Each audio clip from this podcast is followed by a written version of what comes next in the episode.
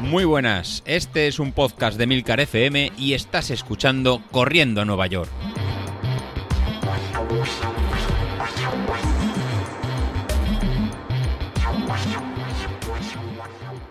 Muy buenas a todos, ¿cómo estamos? Bueno, pues yo un poquito acatarrado, la verdad es que tengo la nariz taponada, me imagino que se me notará en la forma de hablar, pero bueno, eso no me va a impedir para que nos juntemos aquí cinco minutitos a comentar qué hay que hacer el día después o cómo ha ido el día después. ¿Y el día después de qué? Pues el día después de una carrera. El día después que tienes una carrera, al final, pues parece una tontería, pero no lo es. El cuerpo durante el día de la carrera, pues tiene una actitud, tiene una forma de comportarse después del esfuerzo y al día siguiente, pues la cosa cambia. La cosa cambia porque es cuando realmente notas el esfuerzo en las piernas, en el cuerpo, eh, aquellas zonas que al levantarte pues han estado más doloridas, la espalda, en fin, es cuando llegan las heridas de guerra, si podemos llamarlas de esta manera. Yo he de decir que al día siguiente pues he notado las piernas tocadas, es decir, las piernas en cierto modo cansadas y eso pues lo que no voy a hacer es seguir incidiendo en un esfuerzo eh, para machacarlas. Entonces, He hecho dos cosas. He mirado en la aplicación cuál era el entrenamiento de hoy. El entrenamiento de hoy, claro, la aplicación no sabe que tú has hecho una carrera. Es verdad que tú a la aplicación le has metido eh, la carrera que has hecho para decirle, mira, pues he hecho esta carrera, he hecho este tiempo, para que él vea si hay progresión o no y poder plantearte unos entrenamientos para la semana que viene diferentes, más duros o más suaves en función de la progresión.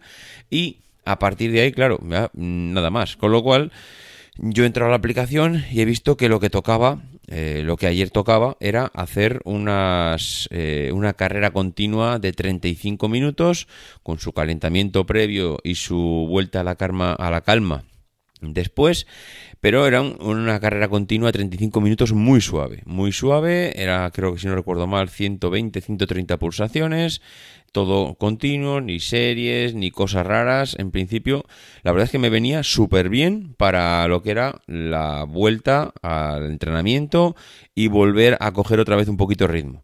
Pero ¿qué pasa? Pues que he llegado a casa después de trabajar y estaba, estaba machacado. O sea, tenía las piernas que a pesar de que podía haber salido, que podía haber salido a hacer ese trote, porque estoy convencido de que hubiera salido ya a los cinco minutos, ya las piernas hubiesen cogido otra vez calor y hubiesen vuelto a responder, porque era súper suave, evidentemente.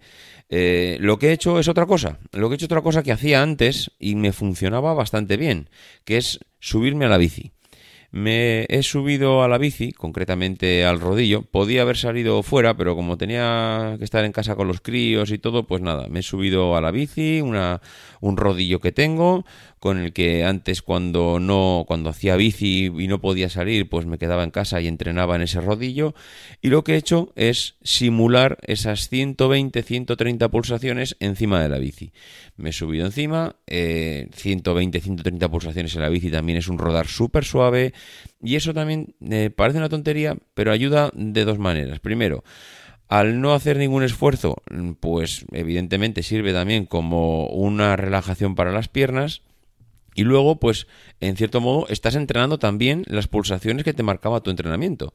No es lo mismo, evidentemente, no es lo mismo, porque cuando estás entrenando bici no estás entrenando carrera, pero cuando estás eh, después de un esfuerzo, cuando has terminado una carrera, lo último que necesitan las piernas es más machaque. Necesitan al menos un poquito de, relax.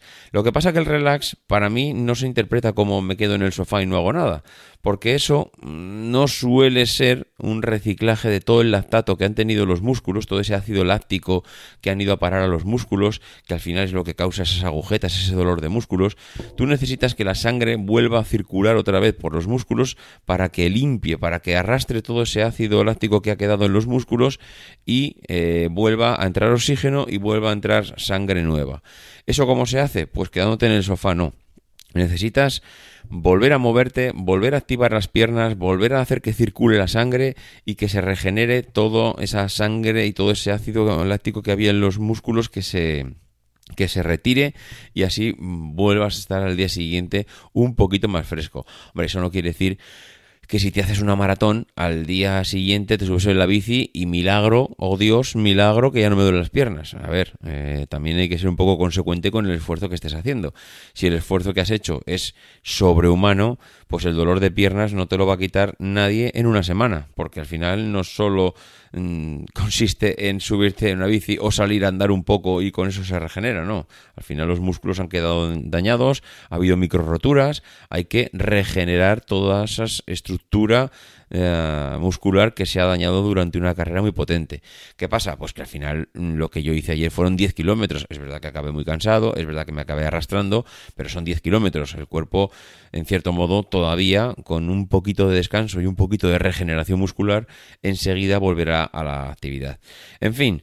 Eh, después de una carrera, de una exigencia muy fuerte para el cuerpo, lo mejor es eso, o una, o una salida andar. También andar vale, ¿eh? Salir, andar, te andas 4 o 5 kilómetros, una hora, lo que tú veas, eso sirve muy bien para mover un poquito otra vez la sangre de los músculos de las piernas, sirve para evitar que te quedes en el sofá, con lo cual es un día que no has entrenado, y sirve para que al día siguiente estés un poquito más fresco.